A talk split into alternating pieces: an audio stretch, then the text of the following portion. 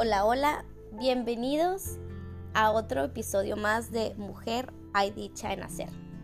Mi nombre es Alejandra Cota. Les recuerdo me congrego en la iglesia neotestamentaria Ser, en la cual siempre serás bienvenido. Muy bien, pues en el capítulo del día de hoy les voy a hablar de una mujer indigna, pecadora, pues como todos nosotros, ¿no? una mujer a la que Dios utilizó en una de las batallas más importantes que libró Israel en el Antiguo Testamento.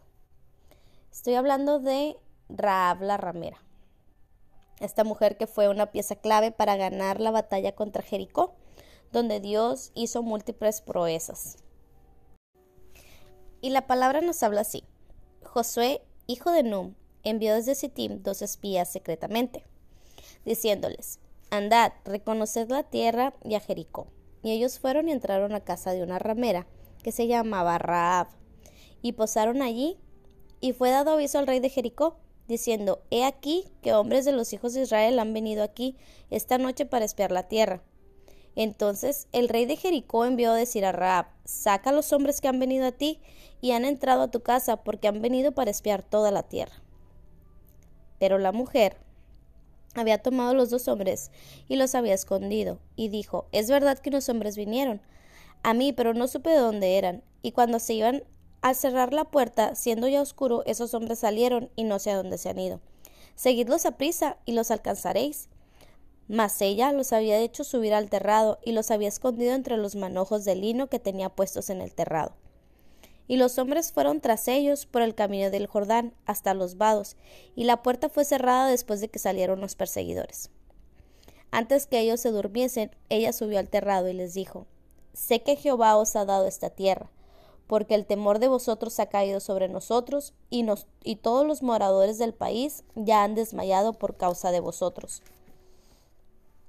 Porque hemos oído que Jehová hizo sacar las aguas del mar rojo delante de vosotros cuando saliste de Egipto, y lo que habéis hecho a los dos reyes de los amorreos que estaban en el otro lado del Jordán, a Seón y a Og, y a los cuales habéis destruido. Oyendo esto, ha desmayado nuestro corazón, ni ha quedado más aliento en nombre alguno por causa de vosotros.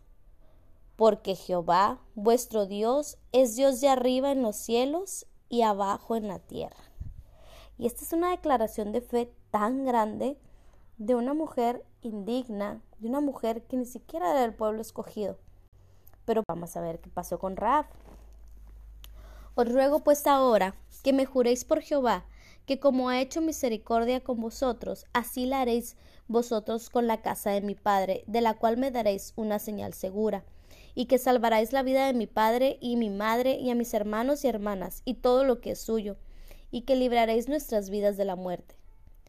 Y ellos le respondieron, Nuestra vida responderá por la vuestra, si no denunciareis este asunto nuestro. Y cuando Jehová nos haya dado la tierra, nosotros haremos contigo misericordia y verdad. Entonces ella los hizo descender con una cuerda por la ventana, porque su casa estaba en el muro de la ciudad y ella vivía en el muro. Y les dijo, Marchaos al monte, para que los que fueren tras vosotros no os encuentren, y estar escondidos ahí tres días hasta que los que os siguen hayan vuelto, y después os iréis por vuestro camino. Y ellos le dijeron, Nosotros quedaremos libres de este juramento con que nos has juramentado. He aquí cuando nosotros entremos en la tierra, tú atarás este cordón de grana a la ventana por la cual nos descolgaste, y reunirás en tu casa a tu padre y a tu madre, a tus hermanos y a toda la familia de tu padre. Cualquiera que saliere fuera de las puertas de tu casa, su sangre será sobre su cabeza, y nosotros sin culpa. Mas cualquiera que estuviere en casa contigo, su sangre será sobre nuestra cabeza, sin mano la tocare. Y si tú denunciares este nuestro asunto, nosotros quedaremos libres de este juramento con que nos has juramentado. Y ella respondió, sea así como habéis dicho. Luego los despidió y se fueron, y ella ató el cordón de la grana a la ventana. Y caminando ellos llegaron al monte y estuvieron ahí tres días hasta que volvieron los que la perseguían y los que persiguieron buscaron por todo el camino, pero no los hallaron. Entonces volvieron los dos hombres y descendieron al monte y pasaron y vinieron a Josué, hijo de Num, y le contaron todas las cosas que le habían acontecido. Y dijeron a Josué, Jehová ha entregado toda la tierra en nuestras manos y también todos los moradores del país desmayan delante de nosotros. Pues así como se lo juraron aquellos espías al momento de la toma de Jericó, dice así, y será la ciudad anatema Jehová con todas las cosas que están en ella, solamente Raab, la ramera, vivirá con todo lo que está en su casa, y con ella por cuanto escondió los mensajeros que le enviamos. Y así aconteció, y los espías entraron y sacaron a Raab a su padre, a su madre, a sus hermanos y todo lo que era suyo, y también sacaron a toda su parentela, y la pusieron fuera del campamento de Israel. Y bueno, mi reflexión aquí primeramente es cómo Dios escogió a, a, a Raab para estar en el momento indicado, con las personas indicadas, en el lugar indicado. La prueba era inminente. Eh, ella se enfrentaba ante, ante una guerra y ella fue pieza clave para los enemigos de su pueblo. Ella no se confió en los muros eh, en los cuales estaba fortificada su ciudad. Ella escuchó hablar del Dios viviente, ella escuchó hablar del Dios de Israel, de Jehová, y tuvo temor, tuvo temor y ella en su temor declaró con fe lo que era el Dios de, de nosotros, porque dijo, Jehová vuestro Dios es Dios arriba en los cielos y abajo en la tierra. Y esa es la declaración de fe de Raab, que aún siendo ella impía, pecadora, Dios decidió utilizarla. Dios decidió utilizarla para, para ser una pieza clave en esta batalla, donde gracias a, a la fe de Raab, de que ella en lugar de poner los ojos en lo que la sociedad decía o lo que debía de hacer pues, según su pueblo, ella se enfocó en poner los ojos en Cristo y en ver que la destrucción para el mundo era inminente, que la destrucción de su país iba a ser inminente, pero ella puso los ojos en Dios y dijo, Él me va a salvar, Él me va a ayudar, Él me va a proteger a mí y a los míos a pesar de que no soy digna de ti, a pesar de que tengo mi pasado, a pesar de que, de que he pecado, yo creo que tú eres el Dios de arriba y el Dios de abajo en los cielos. Y por eso, por eso yo voy a obrar a tu favor. Y, y a Raab no nada más se le menciona en nuestra Biblia o en la Biblia como, como la ramera, que para mí la verdad es una palabra sumamente ofensiva y despectiva, pero Dios decidió dejarnos en su palabra qué clase de mujer era, para que también nosotros sepamos qué clase de personas somos. Somos impíos, somos pecadores, somos seres humanos, nuestra carne es pecaminosa por naturaleza. Pero aún así, Dios en su infinita misericordia nos pone en el lugar indicado, nos pone con las personas indicadas para que Él se glorifique en nuestras vidas. Y es por esa fe en la que nosotros nos podemos mover y hacer grandes obras, e incluso estar en ese movimiento estratégico para ganar cualquier batalla en la cual tú estés luchando, llámese enfermedad, llámese problemas familiares, porque Dios te puso ahí por una razón. Dios te puso ahí con esas personas, Dios te puso en esa situación por un motivo. Porque así Dios decidió, así como con Raab cuando Dios la puso en la porque Raab vivía en el punto indicado, en, la, en el muro, para que ella pudiera ayudar a los espías.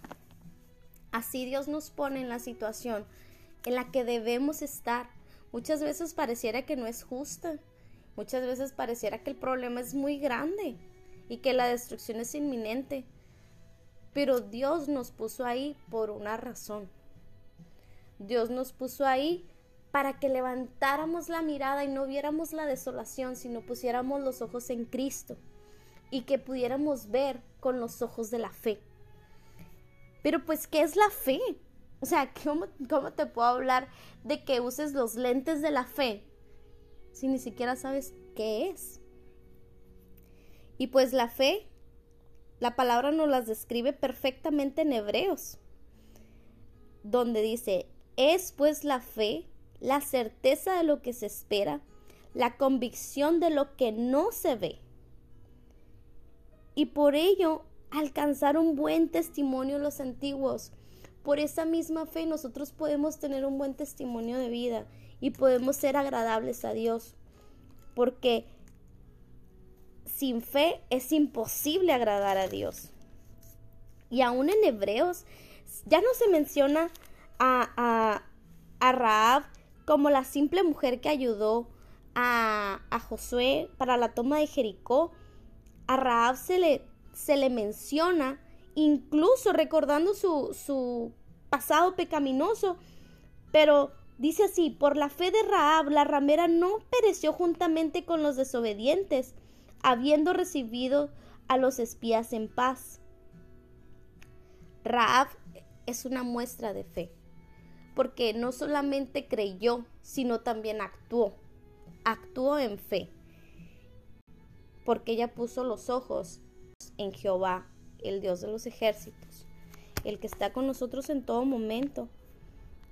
Por eso creo que Dios nos invita que independientemente cuál sea tu situación, que tengamos esa fe y esa paz de que Dios nos puso ahí por un motivo, aunque la situación pudiera verse sumamente injusta, Dios nos pide que veamos a través de los lentes de la fe, puesto los ojos en Jesús, el autor y consumador de la fe, por el cual, por el gozo puesto delante de él, sufrió la cruz menospreciando, el oprobio y se sentó a la diestra del trono de Dios.